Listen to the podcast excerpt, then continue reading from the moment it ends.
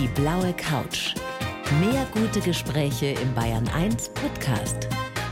Und hier ist Thorsten Otto. Okay, Kira, dann freue ich mich sehr, dass Sie da sind. Herzlich willkommen. Dankeschön. Kira, kann man sagen, dass es an ein Wunder grenzt, so wie Sie jetzt hier vor mir sitzen? Ähm, ist das etwas, was eigentlich nicht möglich ist? Als Wunder würde ich es jetzt nicht unbedingt beschreiben, aber ich muss sagen, ist, nach meinem Unfall war eigentlich fast alles irgendwie perfekt oder es ist alles ganz gut gelaufen. Und ich bin sehr glücklich über die Situation, wie es mir im Moment geht und wie auch nach so einem schweren Schicksalsschlag eigentlich das Leben nur ganz gut sein kann. Es ist ja schon ein großes Glück, dass Sie diesen fürchterlichen Unfall überlebt haben. Dann haben die Ärzte danach prognostiziert, Sie werden vermutlich nur den Kopf bewegen können. Jetzt sind Sie hier relativ lässig reingerollt. Also es ist schon eine Menge passiert seitdem. Ne? Ja, es ist extrem viel passiert. Also wenn ich an die ersten Tage im Krankenhaus zurückdenke und wie es mir jetzt geht, also das ist schon wie Tag und Nacht. Obwohl ich natürlich noch sehr viele Einschränkungen habe und die mir auch noch bleiben werden, aber es hat sich sehr, sehr viel zum Positiven entwickelt. Welche Einschränkungen sind das, die, die Sie noch in Kauf nehmen müssen? Also kann meine Beine nicht bewegen und äh, mein Rumpf nicht, also ich habe keine Rücken- und keine Bauchmuskulatur und ich habe Einschränkungen in den Armen, also ich kann zum Beispiel meine Finger nicht bewegen und vom Oberarmmuskel ist mir nur mehr der Bizeps geblieben, also den Trizeps habe ich leider durch den Unfall auch verloren. Ja, aber kann sich da noch was tun? Also gibt es da noch Möglichkeiten? Ist da noch Luft nach oben? Also so wie momentan die Situation ausschaut, ähm, kann sich nicht mehr viel tun, also keine großen Sprünge. Da müsste schon die Medizin was entwickeln, wo Querschnittslähmung wieder heilbar ist. Ist ja durchaus denkbar. Gibt es ja immer wieder Sprünge in der Medizin, wo man sagt, hätte man nicht für möglich gehalten. Genau, ist immer denkbar. Also die Option bleibt immer noch offen und ich bin jederzeit bereit, wenn es soweit dann ist. Ich persönlich arbeite einfach an dem, dass ich das, was ich habe, dass ich das verbessere, dass ich meine Muskeln ein bisschen stärke, um einfach noch mehr Selbstständigkeit zu erreichen. Das Erste, was mir aufgefallen ist, als wir uns vorhin die Hand gegeben haben, ist, dass Sie so eine unglaublich positive Ausstrahlung haben. Also man kommt hier rein in dieses Studio und sieht Kira Grünberg und denkt sich, wow, das ist eigentlich klar, dass so eine Frau sowas schafft. Waren Sie immer so positiv? Ich war schon immer positiv, auch als Sportlerin, aber das Leben im Rollstuhl hat mich vielleicht noch ein bisschen positiver gestimmt. Das kann man fast nicht glauben, aber für mich gibt es wenig Gründe, um unglücklich zu sein. Sagt jemand, der so ein Schicksal hinter sich hat und strahlt dabei. Ja, ich bin froh, dass ich das überlebt habe. Das ist auch nicht selbstverständlich. Also es hätte auch anders ausgehen können. Haben Sie immer daran geglaubt, dass Sie solche Fortschritte machen würden? Also ich habe nicht irgendwie gesagt, wo ich irgendwann mal stehen will in zwei, drei Jahren, aber es war eigentlich von vornherein ausgemacht, dass ich mal immer Tag für Tag einfach abarbeite und einfach mir keine Grenzen setze. Also nicht, dass ich sage, das und das ist unmöglich, sondern einfach ausprobieren, was möglich ist. Und es war noch sehr viel möglich. Und vor allem auch kleine Fortschritte weiß man dann sicherlich zu schätzen, kann ich mir vorstellen. Sie haben im Vorgespräch, glaube ich, gesagt, es war richtig toll, wieder alleine Zähne putzen zu können. Genau, also das Erlebnis, das werde ich, glaube ich, nie vergessen, wenn man wieder selbstständig die Zahnbürste haltet und eben die Zähne putzt, weil es einen großen Unterschied macht, wer die Zähne putzt und jeder Mensch putzt die anders. Ich glaube, es gibt sieben Milliarden verschiedene Arten, um Zähne zu putzen. Und es ist dann schwierig, einem das zu erklären, wie man es gern haben möchte. War das mit das Schwierigste überhaupt, äh, über lange Zeit zu akzeptieren, dass man im Endeffekt oder dass Sie im Endeffekt für fast alles Hilfe gebraucht haben? Das war am Anfang das Schwierigste, muss ich sagen. Also ich war davor selbstständig, bin immer allein ins Training gefahren, habe eigentlich meinen ganzen Tag äh, selbstständig verbracht und organisiert. Und wenn man für jeden Handgriff wirklich Hilfe braucht und immer um Hilfe fragen muss. Es, es riecht ja keiner, dass man jetzt gerade durstig ist und ein Glas Wasser braucht, sondern man muss immer fragen, könnt ihr doch bitte was trinken? Das war sehr mühsam, weil mir überhaupt nicht eingespielt war natürlich. Auch meine ganze Familie, das war alles für uns alle neu. Und mittlerweile ist es der Alltag. Ja. Also es ist für mich jetzt auch nicht mehr irgendwie schwierig, wen zu fragen. Am Anfang habe ich mir gedacht, ich bin irgendwie lästig oder es ist irgendwie so ein großer Aufwand es ist so, ich habe es so akzeptiert, ich muss es so hinnehmen und die Hilfe, die ich bekomme, ähm, die geben mir gerne die Hilfe und deswegen fällt es auch um einiges leichter, um Hilfe zu fragen. Das ist ja auch eigentlich eine schöne Qualität, wenn man um Hilfe bitten kann. Das ist ja etwas, womit sich die meisten von uns schwer tun. Zu sagen, ja. ich brauche Hilfe, ja. egal ob man jetzt krank ist, verletzt ist, äh, einfach im ganz normalen Leben um Hilfe bittet. Viele tun sich damit sehr, sehr schwer. Sie mussten das lernen. Und es ist vermutlich sogar ein Fortschritt. Ne? Es ist ein Fortschritt und irgendwie, wenn man so denkt, ich glaube, wenn man ganz alleine auf der Welt wäre, würde es auch nicht funktionieren. Also jeder braucht irgendwie Hilfe, jeder ist von irgendwem abhängig. Und ich bin halt in einer ein bisschen anderen Art und Weise abhängig von anderen Menschen. Also es ist nur ein bisschen verdreht eigentlich. Aber je länger man darüber nachdenkt, äh, desto eher kann man ja auch zu dem Schluss kommen, fast jeder von uns oder jeder von uns hat irgendein Handicap. Das muss jetzt kein körperliches sein, aber, aber mental, wenn ich da an mich selber denke, wird mir auch das ein oder andere einfallen. Das ist doch ja, bei den meisten so, oder? Das stimmt schon. Also ich sage immer, Barrierefreiheit beginnt eigentlich im Kopf. Also es ist schon so, dass oft ich sage, ich mit meiner körperlich starken Behinderung fühle mich oft gar nicht so sehr in meinem Leben behindert wie vielleicht andere, die von außen gesehen gar keine Behinderung haben. Seit November 2017 sind Sie jetzt Abgeordnete im österreichischen Nationalrat für die ÖVP, äh, was, was viele oder was die allerwenigsten schaffen in ihrem Alter. Sie waren damals 24, genau. als, äh, als Kanzler Kurz äh, Sie gefragt hat. Was haben Sie da im ersten Moment gedacht? Also ich war total überrascht natürlich. Also ich hätte mir als Sportlerin nie gedacht, dass ich irgendwann mal in der Politik lande. Also es war jetzt nie mein Lebensziel, Politikerin zu werden. Aber ich habe mir nach meinem Unfall eben gesagt, ich möchte unbedingt dass es Menschen mit Behinderungen besser geht, dass denen mehr ermöglicht wird, dass sie ein ganz normales Leben führen können. Und wenn ich die Möglichkeit habe, mich dort einzusetzen, dann will ich diese wahrnehmen. Und als ich dann das Angebot bekommen habe, habe ich gesagt, okay, da ist jetzt das Angebot, ich muss es annehmen und bin sofort gedacht, ich mache das. Also der erste Gedanke war schon, dass ich es mache, aber ich habe natürlich ein paar Tage Zeit gelassen, um mir das alles durch den Kopf zu gehen. Aber ich bin sehr froh, dass ich den Mut gehabt habe, auch den Schritt zu gehen und eben jetzt Politikerin zu sein. Ja. Und jetzt sind Sie ja nicht nur ein Vorbild für Menschen mit Behinderung, sondern im Endeffekt für jeden, der manchmal zweifelt im Leben, ob er irgendwas schaffen kann. Wenn Menschen äh, sich ihr Schicksal anschauen, ihre Biografie lesen, dann, dann denken sich wahrscheinlich die allermeisten, wenn die sowas hinkriegen kann, dann kriege ich meine kleinen Problemchen auch auf die Reihe. Ja, Hören Sie sowas öfter? Ja, das ist schön. Also deswegen halte ich ja viele Motivationsvorträge ja. in Österreich und, und, auch in Deutschland, um einfach auch ein bisschen was zurückzugeben wieder. Also ich habe sehr viel positive Energie und so viel Zuspruch nach meinem Unfall bekommen, dass ich einfach sage, ich will da einen kleinen Teil, wenn es möglich ist, wieder zurückgeben. Da ist so viel passiert in den letzten zwei, drei, vier Jahren in Ihrem Leben. Unglaublich, das reicht eigentlich für ein ganzes Leben. Und es ist schon skurril. Denken Sie dir manchmal zurück, also ich war fast tot und, und jetzt sitze ich im Nationalrat? Das ist doch völlig irre, wenn sich das einer ausdenkt, dann sagt man ja, äh, nicht so realistisch. Ja, es ist schwierig zu sagen. Also ich denke wie selten noch so wirklich zurück an die Zeit im Krankenhaus oder äh, an die schweren Momente. Ich probiere eher in die Zukunft zu blicken und schauen, was noch alles möglich ist. Ist das auch ein Teil des Geheimnisses, warum Sie heute so mehr oder weniger wiederhergestellt hier sitzen? Und ja, ja, vielleicht. Also ich probiere mir immer Ziele zu setzen, diese zu erreichen, eben aus denen Kraft zu danken und positiv in die Zukunft zu schauen und vielleicht nicht mehr so viel zu planen wie früher. Ich war früher ein sehr ja. durchgeplanter Mensch. Ich auch glaub, ein Kontrollfreak? Auch, bin ich immer noch. Aber früher, ich habe mein ganzes Leben bis zum 30. Lebensjahr eigentlich schon durchgeplant gehabt, wann was sein muss und so. Und jetzt lasse ich es eher auf mich drauf zukommen, weil man es eh nicht verändern kann. Was würden Sie sagen, Kira, welche Eigenschaft hat Ihnen am meisten geholfen nach dem Unfall?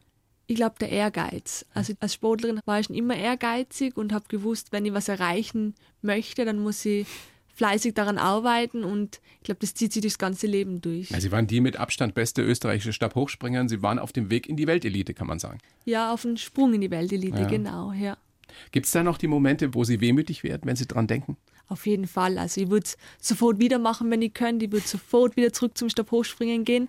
Und ich glaube, das Schöne, was eben auch durch den Unfall passiert ist, dass, dass ich viel mehr das Zuschauen vom Stabhochspringen genießen kann. Das war früher als Athletin. Sie das gucken? Ja. ja. als Athletin war das für mich der Horror. Ich habe mich immer verglichen mit anderen ja. und habe mir gedacht, das könnte man noch besser machen und das könnte man noch verändern. Und jetzt kann ich es einfach nur genießen und mich mitfreuen mit den Athleten, wenn sie eine neue Bestleistung springen, wenn die Latte liegen bleibt. Also das ist viel, viel angenehmer geworden. Trotzdem haben Sie ja den Sprung in ein neues Leben geschafft. Ja, mittlerweile schon zum zweiten Mal, würde ich sagen. Zum zweiten Mal, weil? Weil ich jetzt in die Politik auch noch gesprungen bin. Also es sind schon jetzt mehr oder weniger drei Lebensabschnitte, die, die so nacheinander gekommen sind. Also die Leistungssportlerin, dann die junge Frau, die wieder gesund werden will. Genau. Und die Politikerin. Ja. Sind gespannt, was da noch alles kommt. Hoffentlich nicht mehr allzu viel. Ihr Buch heißt ja auch Mein Sprung in ein neues Leben. Ihre Biografie im Endeffekt wird da Ihre Geschichte erzählt. Und Sie beschreiben da diesen Trainingsunfall damals 2015 sehr, sehr detailliert. Wie weit weg ist das heute? Sehr weit weg. Also natürlich hat dieser Unfall mein Leben verändert und ich sehe jeden Tag, wie er mein Leben verändert hat. Aber die Momente, ähm, wo ich die Augen zumache und dieser Unglückssprung vor meinen Augen abläuft, die sind eigentlich fast null. Also es war am Anfang sehr intensiv. Sehr oft habe ich noch natürlich zurückgedacht. An Auch Albträume gehabt? Albträume nicht, eigentlich nicht wirklich, aber halt einfach an die aktive Karriere zurückgedacht, was alles sein hätte können, wo ich jetzt vielleicht stehen würde, wenn dieser Warum Unfall ich? nicht passiert wäre, genau, wieso das mir passiert ist, wieso genau zu diesem Zeitpunkt, vielleicht nicht ein paar Jahre später, wenn ich schon mehr Erfolg gehabt hätte. Und das habe ich jetzt eigentlich so gut wie es geht alles hinter mir gelassen. Ist das Schicksal? Ist das Zufall, Pech? Was ist es? Gewesen? Für mich ist es was zwischen Schicksal und Vorherbestimmung. Ja? Ja. Das ist wahrscheinlich auch der Weg, wie man damit positiv umgehen kann. Wenn man glaub, sich nicht ständig in, in, Vorwürfen da verliert und sagt, warum und hätte doch und 10 Zentimeter mehr und ein bisschen mehr Biegung und so weiter, oder? Ja, ich glaube, jeder muss seinen eigenen Weg finden, wie man am besten mit dem umgehen kann. Also ich glaube, manche brauchen einfach auch das schwarze Loch, wo man so oft hört, dass man reinfällt, dass man einfach durch die schwierige Phase durchgeht, dass man dann wieder umso stärker herauskommen kann. Das und hatten Sie gar nicht? Das hatte ich zum Beispiel überhaupt nicht. Na, also ich bin nie in das schwarze Loch gefallen und eben manche brauchen das vielleicht nicht. Also es gibt nicht den perfekten Weg, um nach einem Schicksalsschlag wieder ein glückliches Leben führen zu können. Also es gibt kein Patentrezept, aber tatsächlich ist Ihnen das nie so gegangen, auch nach dem Unfall, in der Zeit, als Sie wahrscheinlich auch starke Schmerzen hatten, nie gedacht, oh Gott, ich komme hier nicht mehr raus? Es ist mir zwar immer prophezeit worden und bis jetzt ist es noch nicht gekommen. Ich hoffe, es toi, bleibt toi, auch toi. so. Ja, danke. Wie oft haben Sie das Unfallvideo noch gesehen danach? Also ich habe es das erste Mal ungefähr 14 Tage nach dem Unfall angeschaut, weil in meinem Kopf war natürlich der Unfallsprung abgespeichert und ich wollte einfach vergleichen, ob meine Erinnerungen der Wahrheit entsprechen, ob ich das richtig in Erinnerung habe. Und zum Glück war das auch so, weil man kann sich natürlich da alles Mögliche vorstellen und in echt war alles anders. Der Stab hat sich nicht so gebogen, wie er sollte. Schon, eigentlich wir wissen nicht, an was es gelegen ist. Also es waren vielleicht viele Kleinigkeiten, die nicht so perfekt waren und war einfach dann dazu geführt haben, dass ich eben nicht auf der Matte lande, sondern vor der Matte. Mit welchen Gefühlen können Sie das heute gucken? Also wenn, wenn wir das jetzt gemeinsam anschauen würden, ist das Kira Grünberg dann da in dem Video oder ist es eine Person, mit der Sie eigentlich gar nicht mehr so viel verbinden? Na, das bin schon ich. Also ja. das ist schon ganz klar, dass, dass ich das war eben als aktive Sportlerin und es ein ganz großer Teil von mir immer noch ist. Aber mit welchen Gefühlen würden Sie es anschauen? Mm, natürlich schon mit ein bisschen Traurigkeit irgendwie, weil, weil es ein extrem schönes Leben war Sport und ich habe das genossen, in der ganzen Welt umherzufliegen, tolle Leute kennenzulernen, Wettkämpfe zu bestreiten, sich mit anderen Athletinnen zu messen. Über vier Meter hoch zu springen. Über vier Meter, Meter 45 war Ihr Rekord. Ne? Genau, vier Meter 45 und natürlich auch der Fall auf die Matte jedes Mal. Das ist eigentlich eines von den schönsten ja. Dingen, ja. Können Sie das beschreiben, wie sich das anfühlt, wenn man drüber ist und fällt auf die Matte? Genau, also der schönste Moment ist, glaube ich, wenn man eben drüber springt und versteht, dass die Latte liegen bleibt, wenn es vielleicht sogar ein neuer Rekord ist. Checkt man das sofort? Die ist liegen geblieben? So, sofort, ja. eigentlich. Also normalerweise, wenn sie nicht gerade fest wackelt, dann, dann versteht man das sofort. Und dann einfach die paar Sekunden, wenn man runterfällt, dann fängt das Genießen schon an und der Jubel und ja, es ist, also da kriege ich fast eine Gänsehaut, wenn ich dran denke. Ich auch. Obwohl ich nie höher als 1,60 gesprungen bin. damals. Vor langer, langer Zeit. Kira, großer Spaß, mit Ihnen zu sprechen, großes Vergnügen. Ich habe, äh, und das mache ich für jeden Gast, einen Lebenslauf geschrieben. Den würde ich Ihnen jetzt rüberreichen, damit wir das alles noch ein bisschen tiefer und, und genauer noch besprechen können. Sie lesen den einfach vor, so wie er da steht, und sagen mir dann danach, ob da großer Quatsch drin steht. Gerne. Ich heiße Kira Grünberg und mein Leben ist auch im Rollstuhl schön. Früher dachte ich, wenn man sich das Genick bricht, ist man tot. Aber Glück gehabt. Als kleines Mädchen habe ich vom Fliegen geträumt und als Stabhochspringerin wollte ich immer hoch hinaus. Bis zu dem Tag, der alles verändert hat. Seit meinem Unfall kämpfe ich nicht mehr um Medaillen und Rekorde, sondern um mein selbstbestimmtes Leben. Ich habe viel verloren, aber meine Lebensfreude ist geblieben. Viele Menschen haben mich unterstützt und jetzt ist es Zeit, als Politikerin etwas zurückzugeben. Mein großes Ziel ist eine Gesellschaft, in der Menschen mit Behinderung gleichberechtigt normal leben können. Ich glaube, das beschreibt mein Leben kurz zusammengefasst sehr perfekt. Sehr schön. Also das, das, könnten Sie unterschreiben und dann können wir auch damit arbeiten, oder? Genau. Ja. Ich habe Ihnen reingeschrieben, mein Leben ist auch im Rollstuhl schön.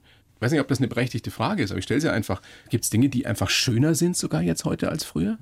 Also was ich sehr gelernt habe im Rollstuhl ist einfach mehr zu genießen irgendwie. Es ist einfach, mein Leben hat sich extrem entschleunigt. Es braucht alles länger Zeit. Also in der Früh schnell aufstehen und duschen und in fünf Minuten angezogen sein, das spielt sich leider nicht mehr. Also da muss ich mehr Zeit einplanen und dadurch bin ich ja gelassener geworden. Einfach wenn ich jetzt im Stau stehe und nichts mehr vorangeht, dann wäre ich früher, glaube ich, ausgeflippt. Also es war Horror für mich, die wertvolle Zeit, was da verstrichen ist. Und mittlerweile ist es halt einfach so. Ich kann es einfach ganz gelassen hinnehmen. Weil sie es müssen. Genau, man kann es nicht ändern und man kann dann eben aus der verstrichenen Zeit auch was Positives machen und die Natur genießen oder irgendwie Radio hören zum Beispiel und einfach die Zeit zu nehmen, wie sie ist. Es ist schon Wahnsinn, dass der Mensch in fast allen Fällen mehr oder weniger immer so eine von Bug braucht. Das muss ja nicht so ein Schicksalsschlag ja. sein wie bei Ihnen, aber irgendwas brauchen wir alle, damit wir auf den richtigen Trichter kommen und sagen, mach mal ein bisschen langsamer, denk mal drüber nach, was wirklich gut für dich ist. Das stimmt, das ist schade irgendwie, dass es nicht von vornherein irgendwie so in unseren Köpfen drinnen ist. Dabei wissen wir es doch alle. Wir ja? wissen es alle, aber irgendwie das schafft man es nicht, das umzusetzen. Schneller, höher, weiter letztendlich auch nicht gut ist auf Dauer. Wo wären Sie heute, denken Sie manchmal drüber nach, wenn alles gut gegangen wäre? Wenn Sie jetzt vielleicht eine der weltbesten Stabhochspringerin wären? Also es wäre 2019, nächstes Jahr ist wieder Olympiade.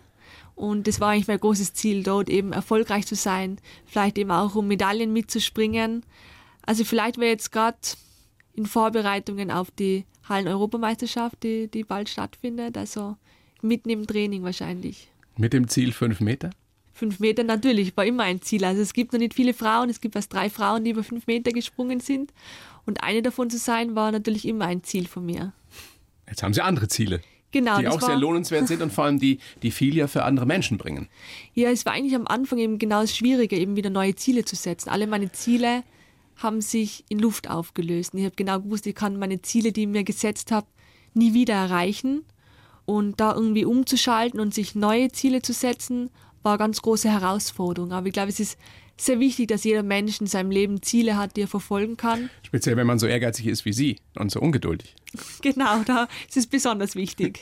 ja, was hätten Sie gemacht, wenn äh, Kanzler Kurz nicht gekommen wäre und Sie gefragt hätte, ob Sie in den Nationalrat wollen?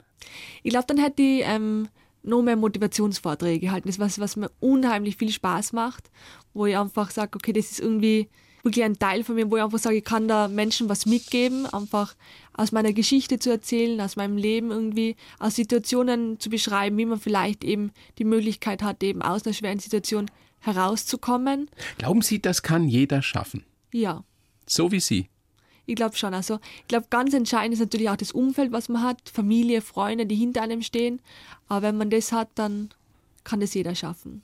Es gibt in dem Buch Mein Sprung in ein neues Leben ein Kapitel, das Ihr Papa auch geschrieben hat. Ja. Und in dem er schreibt, ich bin für Kira da, solange sie mich braucht und wenn es für immer sein sollte, dann ist es so. Schön. Oh mein Gott, ist das schön. Total, und ja. Und wenn man weiß, dass man so einen Papa hat oder so eine Familie hat. Da kann nichts mehr schief gehen.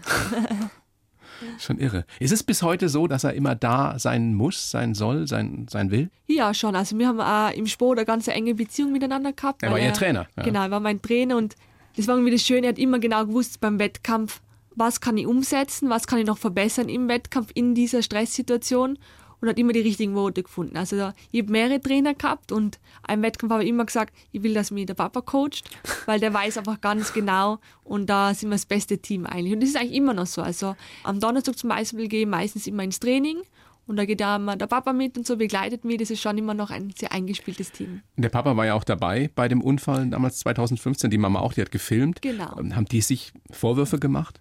Hatten die Schuldgefühle? Also im Nachhinein war das eigentlich das Beste, was passieren hat können, dass meine Eltern bei dem Unfall dabei waren. Weil ich glaube, wenn mir das mit einem anderen Trainer passiert wäre, dann hätte wahrscheinlich der Papa 100 Möglichkeiten gesucht und gefunden, wie man das vielleicht ähm, aufhalten hätte können, wie man einfach das früher erkennen hätte müssen, dass ich vielleicht nicht so fit bin oder dass man Waren das Sie denn nicht abbricht. so fit an dem Tag? Haben Sie sich nicht so gut gefühlt? Ich war sehr fit. Ja. Also an dem ist es bestimmt nicht gelegen. Aber ja. man bildet sich dann vielleicht Sachen ein und sucht irgendwie Ausreden. Und ich glaube, das war eben schön, dass meine Eltern dabei waren und einfach gesehen haben, es hat niemand was dafür können, es ist einfach passiert und man hat es einfach nicht aufhalten können. Es ist Schicksal. Wie lange haben Sie tatsächlich gebraucht, bis Sie das so akzeptiert haben, dass das einfach Schicksal ist? Ich glaube drei oder vier Tage. Echt? Ja, es ist oh extrem Gott. schnell gegangen. Und ich bin auch so froh, dass ich eben das alles so schnell akzeptieren habe können. Was für eine Stärke. Ja, ich glaube, das war eben das ganze Umfeld, was ich habe, was eben einfach so viel beigetragen hat, dass ich mir einfach gewusst habe, okay, es kann eigentlich nichts schief gehen, wenn ich so viele Leute hinter mir stehen habe, die einfach das Beste tun, damit ich einfach so gut wie möglich regeneriere und rehabilitiere. Es war der 30. Juli 2015 ganz normales Training. Ähm, der Papa coacht, die Mama filmt, äh, die Latte liegt auf vier Meter, glaube ich. Genau. Sie fühlen sich gut, sie springen ab und merken in der Luft was? Genau, in der Luft habe ich gemerkt, dass der Sprung irgendwie nicht so ist wie die anderen. Dass irgendwie das spürt was, man. Ja, dass irgendwas nicht, nicht so stimmt, aber es gibt viele Sprünge, wo nicht alles perfekt läuft und Ich habe mir aber immer nur gedacht, na, der Sprung wird schon noch gut gehen, aber als ich dann eben über der Schnur war, also die Schnur spannt man im Training statt der Latte, mhm. Habe ich gemerkt, okay, es ist mehr wie nur eine Kleinigkeit schief bei diesem Sprung. Und da war eigentlich schon alles viel zu spät, um irgendwas zu korrigieren. Da kann man dann auch nicht mehr reagieren. Überhaupt nicht. Also ich bin einfach frei nach unten gefallen und da gibt es nichts zum Festhalten oder zum, zum Ziehen oder irgendwie zum Verändern. Was haben Sie in dem Moment gedacht? Ich habe gehofft, dass ich noch irgendwie ein Stück Matte erreiche. Also ich habe die Beine und Arme nach links und rechts ausgestreckt, um einfach nur ein Stück Matte zu erreichen. Aber also Sie wussten schon, das wird jetzt wahrscheinlich eng, das wird gefährlich. Genau, ja, das habe ich eigentlich sofort gespürt. Sie sind dann eben nicht auf der Matte gelandet, sondern also im Einstichkasten auf mhm. dieser Metallumrandung. Genau, also mit, mit der Halswirbelsäule, mehr oder weniger genau auf der Metallumrandung und die hat man meinen fünften Halswirbel zertrümmert. Aber stimmt das, dass Sie direkt danach, dass Sie keine Schmerzen hatten? Da war das Rückmark dann schon so stark beschädigt eigentlich, dass ich eigentlich ab dem Hals abwärts nichts mehr gespürt habe und dadurch eben auch keine Schmerzen hatte. Haben Sie da überhaupt eine Erinnerung dran an diese Momente danach? Ja. An alles? an alles. Also ich war immer bei Bewusstsein eben bis zur Narkose habe ich alles. Was haben Sie da mitgekriegt um sich herum? Wahrscheinlich Riesenhektik? Natürlich, also meine Eltern sind sofort zu mir gerannt und haben eben gefragt, ob alles in Ordnung ist. Und als der Papa dann eben gesagt hat, ich soll doch probieren, meine Beine zu bewegen und das nicht funktioniert hat, da war uns eigentlich klar, dass das ein größerer Schaden sein wird. Sie haben das Video ja angesprochen, das Sie mehrfach geguckt haben. Da ja. müssen dann auch Leute drumherum geschrien haben. Ja. Also wir waren ganz allein in der Halle zu dritt. Also da war niemand sonst da. Geschrien hat nur die Mama und ich. Sie, Sie, Sie lachen mich an, als Sie das jetzt erzählen. Ja, ja es ist schwierig irgendwie zu begreifen, aber es ist einfach, also ich würde sagen, der Unfall hat nicht mein Leben zerstört. Das ist einfach ein Teil meines Lebens und es ist halt so, wie wenn man, ja, man muss einfach damit leben und der Unfall hat macht da mir als Person aus irgendwie. Also ich habe mich dadurch auch sehr viel weiterentwickelt und vieles wäre wahrscheinlich anders gelaufen wie jetzt, aber ich bin froh, dass ich der Mensch bin, der ich jetzt bin und das ist eben auch ein Teil natürlich dem Unfall zu verdanken. Sie sind dann ins Krankenhaus gekommen und da war die Diagnose dann tatsächlich Genickbruch. Die Diagnose wollte ich noch nicht hören vor der Operation. Also die Ärzte haben schon gewusst, was es ist, aber. Aber Sie wussten es nicht. Ich habe es geahnt, aber ich wollte es vor der Operation nicht wissen. Also ich habe gesagt, operiert mal und dann könnt ihr mir alles erzählen, was passiert ist. Wann haben Sie diesen Satz gesagt? Ich dachte, mit Genickbruch ist man tot? Ja, ich glaube, das war auch so. Also an die ersten drei Tage nach dem Unfall kann ich mich nicht wirklich erinnern. Da war ich nur ein bisschen. Schmerzmittel. Schmerzmittel und alles mhm. Mögliche, was man da so bekommt auf der Intensivstation. Aber ja, ich glaube, das war so eine Woche danach. Also einfach, wo man bewusst geworden ist, dass ich mir wirklich die Halswirbelsäule, also wirklich das Genick gebrochen habe. Oh dann habe ich immer gedacht, ich habe nicht gedacht, dass man das überleben kann, sowas. Also da hatten Sie schon ein wenig von Ihrem Humor wiedergewonnen oder ihn zumindest nicht verloren. Genau, also der schwarze Humor, der kommt ganz bestimmt. Den, den braucht man da? Den braucht man schon, ja. Der also kann helfen? Doch, ja, gerade in der Reha, wenn man viele andere Rollstuhlfahrer trifft, da wird der gelernt. Also ich glaube, der ist auch sehr wichtig, dass man eben auch ganz glücklich durchs Leben gehen kann. Stimmt es auch, wir gehen noch mal einen Schritt zurück, dass Sie wohl direkt nach dem Unfall Ihren Eltern die Frage gestellt haben, war es das? Ja, das war eigentlich der erste Satz, glaube ich, was ich gesagt habe nach diesem Unfall. Und ich habe aber so im Nachhinein weiß ich gar nicht, was ich damit gemeint habe. War es das mit dem ganzen Leben oder mit der Sportkarriere? Oder der ist einfach so aus mir rausgeplappert, ja. Wie knapp war das wirklich? Was haben die Ärzte gesagt danach? Also ich habe eben den fünften Halswirbel gebrochen und also den dritten und vierten, das kann man alles nur überleben, aber im ersten und zweiten Halswirbel ist natürlich dann ähm, die Überlebenschance ganz, ganz, ganz gering. Also eigentlich fast unmöglich. Also es waren wenige Zentimeter, um das so auszudrücken. Es waren vielleicht vier, fünf Zentimeter, was mir das Leben gerettet haben, ja. Die Halsschlagader war auch abgequetscht, abgedrückt. Die Halsschlagader nicht. Also man hat vier Adern, die was ins Gehirn gehen und okay. zwei davon waren eben abgeklemmt durch diesen Unfall, ja. Also das heißt einfach, es war verdammt knapp. Es war ein Riesenglück, dass Sie da schnell ins Krankenhaus gekommen sind, genau. die richtigen Ärzte gehabt haben. Ja, also es war ganz knapp an einem Schlaganfall eben, weil eben die das alles ähm, abgequetscht war. Man weiß nicht, wann löst sich das wieder oder entsteht irgendwie eine Thrombose und das war eigentlich schon ganz entscheidend, dass ich schnell operiert worden bin und dass eigentlich alles perfekt verlaufen ist. Sie wachen wieder auf. Die Schmerzmittel äh, werden so, so langsam, langsam abgesetzt. Sie kriegen mit, was passiert ist. Sie wissen, Sie sind querschnittsgelähmt. Ja. Hatten großes Glück. Was war der, der erste Gedanke, der Ihnen dann kam? Eigentlich war gleich mal der Gedanke, ich mag wissen, was alles passiert ist. So. Also was ist bei der Operation passiert, was, was bedeutet das für mein Leben auch und da bin ich dann von den Ärzten auch aufgeklärt worden, eben was alles operiert worden ist. Da war ich sehr interessiert. Also ich habe ja Nebensport und Pharmazie studiert und wollte eigentlich immer Ärztin werden, aber das Medizinstudium neben Sport, das war irgendwie nicht vereinbar. Und da war ich natürlich sehr interessiert, was die Sie genau gemacht die Details haben. wissen? Alle Details, ja, mit Röntgenbildern und Aufnahmen und allem drum und dran. Gab es im Nachhinein Details, die Sie besser nicht gewusst hätten? Na, Details gibt es nie genug. Auch bei sich selbst? Auch bei mir selber, ja. Sie sind echt hart drauf, Kira. Ich meine, jetzt ist klar, Sie überleben. Aber dann haben die Ärzte ja prognostiziert, Sie werden allerhöchstens Ihren Kopf bewegen können und sonst nichts. Das ist ja auch nochmal ein Schock, oder? Das war dann ein Schlag ins Gesicht. Ja, also, dass es so schlimm mehr oder weniger um mich steht, habe ich dann nicht geahnt. Also, ich wusste, ich bin querschnittsgelähmt, habe mit vielen Querschnittsgelähmten trainiert. Wir haben einen Bekanntenkreis, einige, die im Rollstuhl sitzen, aber die können alle ihre Hände ganz normal bewegen. Also ich habe nicht, hab nicht gewusst, dass es da einen Unterschied gibt eben zu einer Paraplegie und Tetraplegie, wo eben entweder nur die Beine betroffen sind oder eben auch die Arme. Und ich habe aber sehr viele Gespräche mit meinem Sportpsychologen gehabt und er hat mir auch versichert, er kennt Menschen, die können eigentlich nur mehr mit den Augen zwinkern und ähm, auch fast nicht mehr sprechen und so und die trotzdem ein glückliches Leben führen. Und da haben wir gedacht, okay, wenn die das können, dann kann ich das bestimmt auch. Aber Sie haben von Anfang an wahrscheinlich auch gedacht, mit dem Ihnen innewohnenden Kampfgeist, ich schaffe das, ich zeig's euch. Genau, sie wollte irgendwie die Diagnose nicht so ganz akzeptieren, dass sie nur mit den Kopf bewegen kann, sondern bin dann im Krankenbett gelegen und habe immer probiert, irgendwie die Arme leicht von der Bettdecke aufzuheben und als es dann eines Tages geklappt hat, dann habe ich gewusst, okay, es ist noch einiges möglich. Was war das für ein Gefühl? Gegen alle Prognosen? Ja, fast so, wie wenn ich in den Weltrekord gesprungen ja. wäre, glaube ich. Ja, es war schon es war in wenigen Tagen, wo das passiert ist. Also man hat jetzt da nicht jahrelang darauf hintrainieren müssen, aber es war schon ein Überraschungseffekt, weil ich mit dem vielleicht auch gar nicht so gerechnet habe. War das der Moment, in dem Sie wussten, ich werde auch im Rollstuhl ein schönes Leben haben, ein anderes Leben, aber ein schönes Leben? Also zu dem Moment habe ich gar nicht gewusst, ob ich überhaupt im Rollstuhl sitzen kann. Also irgendwie war in dem Moment noch nicht so, im Bett. Das war noch nicht mal klar, dass sie das schaffen würden. Ja. ja, für mich irgendwie, weil das war so weit weg. Ich bin im Bett liegen und habe mich wirklich kaum bewegen können. Ich habe auch nicht gewusst, wie mein Leben dann ausschauen wird. Also wie schaut das aus? Brauche ich einen Elektrorollstuhl? Kann ich in einem Sportrollstuhl sitzen? Muss ich den ganzen Tag im Bett liegen? Es waren schon viele Fragen, die mir durch den Kopf gegangen sind. Was haben denn die Ärzte im Nachhinein gesagt, als sie so massive Fortschritte dann auch gemacht haben? Die haben ja nicht daran geglaubt, dass sie irgendwann ihren Rollstuhl selber rollen könnten. Ja, ich glaube, die müssen immer so vom Schlimmsten ausgehen. Also die wollen natürlich nichts versprechen, was dann nicht eingehalten werden kann. Aber sie haben dann, glaube ich, mit diesen Erfolgen auch bewiesen, dass sie einfach mich perfekt behandelt haben. Also das und sie haben natürlich nicht mit dem Ehrgeiz und dem Willen von Kira Grünberg gerechnet. das kann auch sein, natürlich. Sieben Monate Reha dann?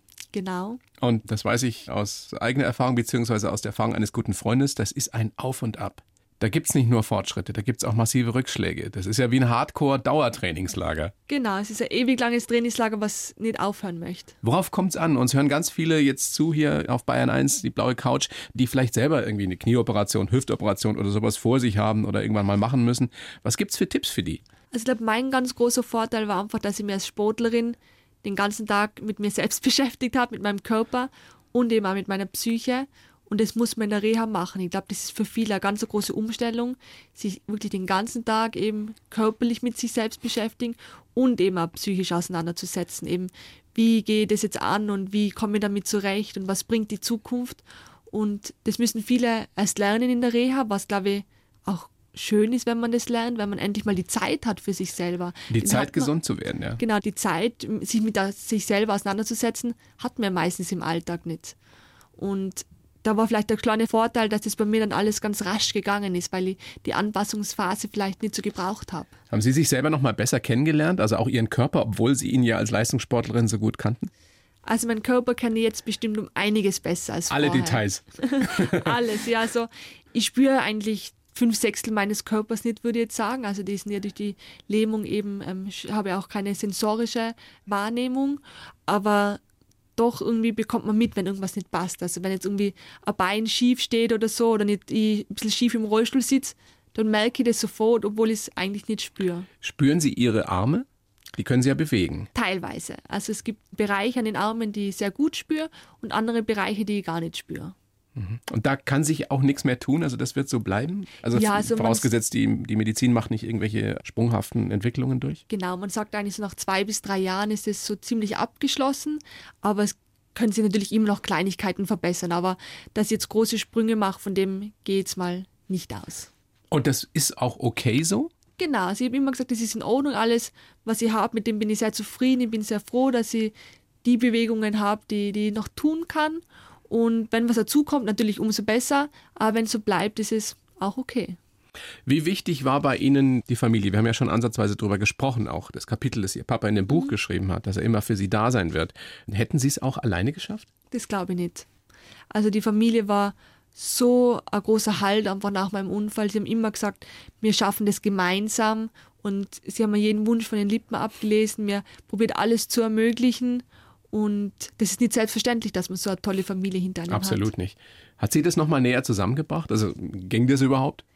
Schon. Also als Sportlerin war das sonntags Mittagessen gemeinsam mit der Familie eher ein Laster, was da dazugehört hat. Und das habe ich mir nach der Reha unbedingt wieder gewünscht, weil die Familie war irgendwie in der Reha so ein bisschen zerrissen, mal wer war bei mir und ich war immer weg und irgendwie waren wir nie alle gemeinsam. Und das habe ich sofort wieder eingeführt, dass man am Sonntag zum Mittag zusammensitzt und alle einfach gemeinsam Mittagessen. Jetzt sind Sie als ehemalige Leistungssportlerin ja sowieso ein junger Mensch, der schon relativ früh viel gelernt hat, Dinge, die andere erst wesentlich später im Leben lernen. Jetzt haben Sie diesen Schicksalsschlag hinter sich, diesen Unfall. Ich habe das Gefühl, wenn ich das sagen darf, Sie haben so eine, eine fast schon weise Ausstrahlung. Also für, für jemanden mit 25 völliger Wahnsinn. Sind das bewusst? Ich bin schon gereift, würde ich sagen. Ja. Also ich bin mir sicher, dass ich ohne diesen Unfall jetzt nicht an dieser Stelle stehen würde, wo ich jetzt bin. Also dass ich vielleicht noch etwas jugendlicher und kindlicher wäre, was man im Sport auf jeden Fall auch sein muss, was man sich unbedingt behalten muss. Aber ich glaube, es ist auch die Gelassenheit, was mir einfach ein bisschen erwachsener macht. Jetzt hat Kanzler Kurz ja sowieso relativ junge Leute um sich geschart. Sie sind jetzt eine der allerjüngsten. Nehmen die Sie alle ernst? Wie gehen die mit Ihnen um? Was wollen die von Ihnen wissen? Ja, alles. Nein, ich glaube, es ist ganz wichtig. Also alles, was die Zukunft betrifft, ist auch für junge Menschen natürlich. Ja, und das ja. sollen unbedingt auch junge Menschen mitentscheiden und mitgestalten können. Ich habe mir so, das habe ich im Vorgespräch schon gesagt, so, so ab und zu gedacht, das wäre vielleicht für uns hier in Deutschland auch nicht so schlecht, wenn, wenn so ein ja, paar viel Jüngere in die Spitzenpolitik gehen würden. Können Sie sich das vorstellen, dass Sie jetzt so die nächsten 10, 20 Jahre in der Politik verbringen? Ja, eigentlich schon. Also es ist jetzt nichts geplant, wo ich sage, ich muss unbedingt jetzt die nächsten 40 Jahre in der Politik sein, aber zurzeit gefällt es mir sehr gut und der Job erfüllt mich wirklich. Und die Legislaturperiode, also die nächsten dreieinhalb Jahre, will ich auf jeden Fall noch machen und dann lasse es einfach auf mich drauf zukommen, was danach passiert. Sie sitzen da im Nationalrat, das heißt, Sie haben auch ein richtig schönes, großes Büro, wahrscheinlich äh, Assistenten ohne Ende und Fahrer und all sowas. Ganz so schaut es nicht aus. Also bei uns wurde ja das Parlament gerade in Wien umgebaut, das historische Parlament. Ähm, wir sind jetzt in einem Ausweichsquartier, also der Plenarsaal ist bei uns der Hofburg. Die Büros sind in so Containern. Aber, Ihr sitzt in Containern? Aber schöne Container. Also muss ich echt sagen, sind alles sehr barrierefreie Container. Ja, muss ja. Ja. ja. Und sie sind wirklich schön. Also von außen denkt man nicht, dass es innen vielleicht so schön ist und von außen haben sie es ein bisschen verkleidet, dass es nicht so ganz wie Container ausschaut. Ich habe eine Ballontage-Mitarbeiterin. Fahrer habe ich leider noch keinen. Und den kriegt man dann erst, wenn man Minister ist. Naja, demnächst, oder? Demnächst in diesem Theater. Ja, ja. Wäre also, wär das was, was Sie sich zutrauen? Zutrauen schon, aber ich glaube, es wäre vielleicht nicht das Richtige für mich. Also irgendwie, ich will es nicht ausschließen, aber im Moment kann ich mir es nicht vorstellen.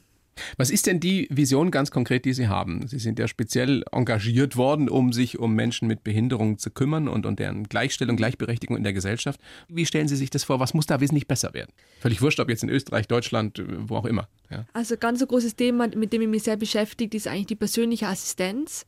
Also Natürlich kann ich nicht alle Handgriffe selber machen und brauche sehr viel Unterstützung im Alltag. Und da gibt es eben das System der persönlichen Assistenz. Das sind keine ausgebildeten Pflegekräfte, sondern von mir angelernte Menschen, oft auch Studenten, die was das einfach neben dem Studium so machen. Oder ich war zwei, die was fix für das angestellt sind und die einfach alles so machen, wie ich das ihnen beigebracht habe und wie ich das gerne möchte und nicht irgendwie sagen, auf Nacht, wenn man ins Bett geht, Kira, du musst so und so liegen, so ist es rückenschonend und so liegt man richtig, das hat man so gelernt, sondern dass ich einfach so liegen darf, wie es für mich bequem ist. Also Fokus auf Selbstbestimmung. Genau, wo einfach jeder selber bestimmen kann, wie er den Tag gestalten möchte, was er machen möchte, äh, was er essen möchte und es einfach das Leben gemeinsam mit Assistenten eben führen kann. Und da ist mein ganz großes Ziel, dass eben jeder Mensch mit Behinderung diese Möglichkeit hat, weil das uns von Bundesland zu Bundesland ganz unterschiedlich ist, dass man eben diese Assistenzleistungen bekommt und dass so einfach jeder Mensch wirklich das Leben führen kann, was er sich auch vorstellt, was er möchte, ohne irgendwelche Einschränkungen. Ich wünsche Ihnen ganz arg, dass Sie das hinkriegen, dass das nicht nur eine Vision bleibt, dass das erstmal in Österreich alles klappt. Und ich meine, bei uns in Deutschland ist da ja auch einiges noch im Argen, da kann sich auch einiges tun. Ähm, die Verena Bentele tut ja ganz viel hier bei uns. Die kennen genau. Sie wahrscheinlich auch, oder? Ja, persönlich habe ich sie nicht kennengelernt, aber schon viel über sie gehört. Ja. Also, Kira, toller Besuch. Bedanke mich sehr bei Ihnen für das Gespräch. Wünsche Ihnen äh, Gesundheit vor allem. Vielen Dank, ja. vielen Dank. Und viel Erfolg mit Ihrer parlamentarischen Arbeit. Und ansonsten machen Sie einfach weiter so. Ja. Danke, werde ich machen. Dankeschön. Danke. Die blaue Couch, der Bayern 1 Talk als Podcast. Natürlich auch im Radio. Montag bis Donnerstag ab 19 Uhr.